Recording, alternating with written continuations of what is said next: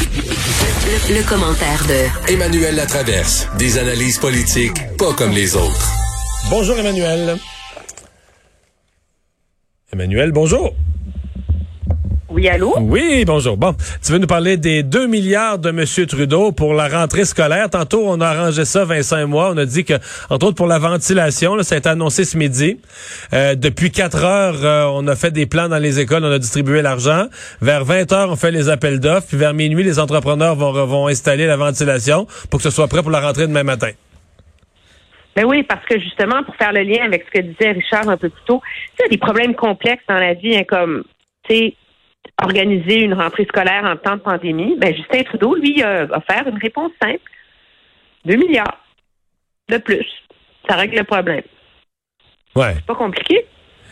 Bon, qu'est-ce qu'on il, y a plusieurs questions parce que d'abord l'éducation c'est une juridiction des provinces. Deuxièmement, on annonce de l'argent pour la rentrée la, veille de la rentrée. Non non mais la gestion de l'anxiété des parents, ça c'est devenu une compétence euh, fédérale ah, maintenant. Ah, ah, ah, OK pour ça que le gouvernement investit 2 milliards. Ces 2 milliards, en vérité, c'est pour gérer l'anxiété des parents.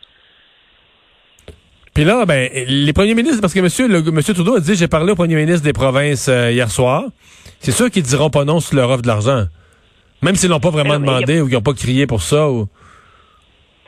Ben non, je euh, à cheval donné, on regarde pas la bride, là. Puis pour une fois, en plus, que Ottawa donne de l'argent sans substantielles conditions, là, euh, les provinces sont cassées, ça coûte une fortune gérer la pandémie, il va y avoir une deuxième vague qui va impliquer des, dépenses supplémentaires dans, les écoles. C'est sûr que les, que les provinces ont dit oui, mais la question que tout le monde se pose, c'est si vraiment Ottawa avait l'intention d'aider les provinces sérieusement et substantivement dans la rentrée scolaire, parce que s'il y a cinq, six semaines qu'il fallait leur offrir l'argent, là. Ils sont faits, les plans, là. Tu n'as pas détricoté le chandail la veille de la rentrée, là. Et moi, ce qui me surprend, c'est que Ottawa et les provinces ont quand même passé deux mois à négocier leur accord pour une relance sécuritaire, tu te rappelleras. Mm-hmm. Justin Trudeau avait mis 14 milliards sur la table. Ils se sont entendus finalement le 16 juillet. On a mis 19 milliards sur la table. C'est vraiment c'est une préoccupation sérieuse du gouvernement fédéral, le casse-tête monumental de la rentrée scolaire, pourquoi ils l'ont pas mis sur la table à ce moment-là? Parce que là, les provinces auraient pu dire, OK, mais là, on a plus d'argent, on peut faire ça. Les fameux systèmes de ventilation, là, on s'entend-tu qu'il en aurait, on aurait eu le temps de les changer entre juillet et la rentrée? Mais là, maintenant, tu sais, c'est pour acheter plus de purelles, puis plus de masques, puis, mais c'est difficile de voir que quels gestes les provinces peuvent vraiment poser qui va faire une grosse différence? C'est pas maintenant que tu vas louer des nouveaux locaux. C'est pas maintenant, tu sais, puis embaucher des profs, oui, il y a une pénurie de profs en ce moment au Québec, là. Je veux dire, hmm. s'il y en avait des professeurs disponibles, même sans l'argent du fédéral, le gouvernement local les aurait embauchés, là. Hmm. Enfin, donc euh, c'est fait, ça a été annoncé, et puis les provinces vont prendre euh, l'argent. Euh, il y a, tu veux me parler de Québec solidaire, euh, Vincent Marissal, qui est pas allé de main morte pour euh, dénoncer ce qu'il perçoit comme une rentrée, lui là, complètement chaotique. Euh, est-ce que c'est si pire que ça?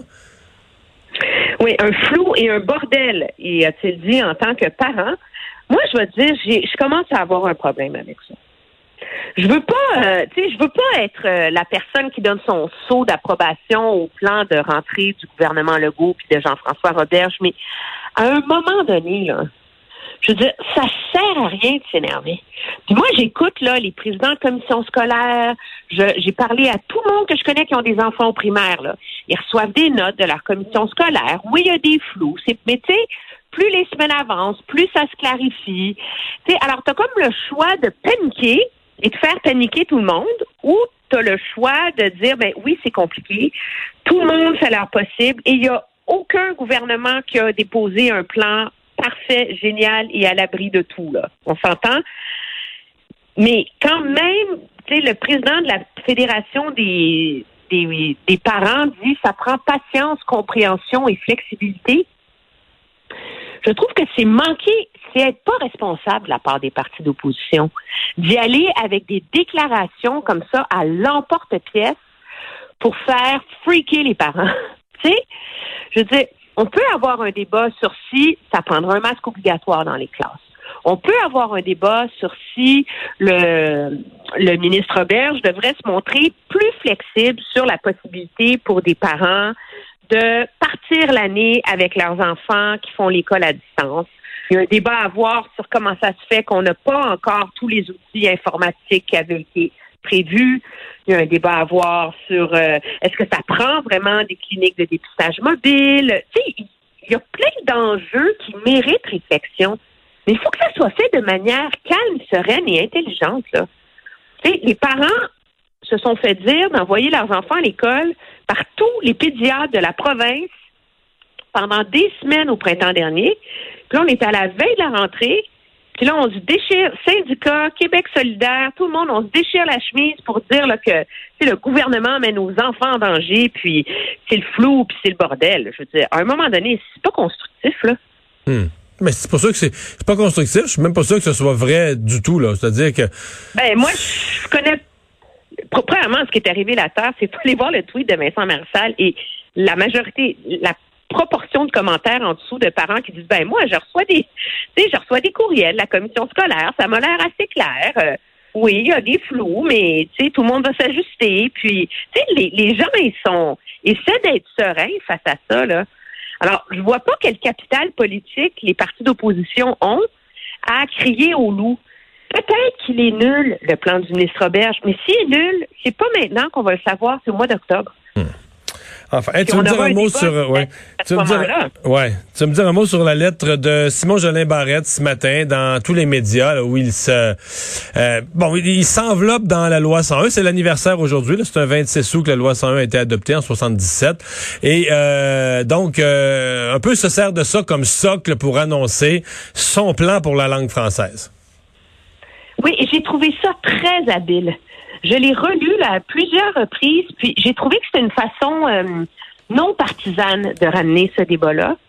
C'est une façon d'ancrer aussi ce débat-là sur la protection de la culture, de l'identité, de la langue des Québécois, sans euh, et en, en essayant de recadrer l'importance de ce débat-là, en faisant le pont entre la réalité en 1977, ce que les changements à la loi ce que la Charte de la langue française ont permis au Québec de faire, mais aussi d'illustrer comment, à quel point le monde a changé à 43 ans, puis comment c'est peut-être, c'est justement nécessaire maintenant de revoir les fondements de cette loi-là et de l'ajuster à la nouvelle réalité.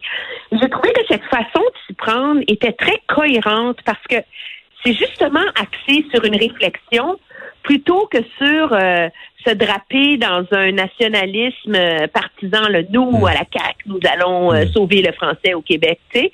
Et je pense que c'est en cadrant le débat de, ce, de cette manière-là qui se veut non partisane et qui tente d'être vraiment fondée sur les faits, la réalité, que le gouvernement a le plus de mm. chances d'interpeller les premiers concernés, c'est les gens de Montréal. Euh, merci. Euh, il faut y aller. Euh, le plus de critiques. Merci, Emmanuel. À demain. Ça me fait plaisir. Au revoir.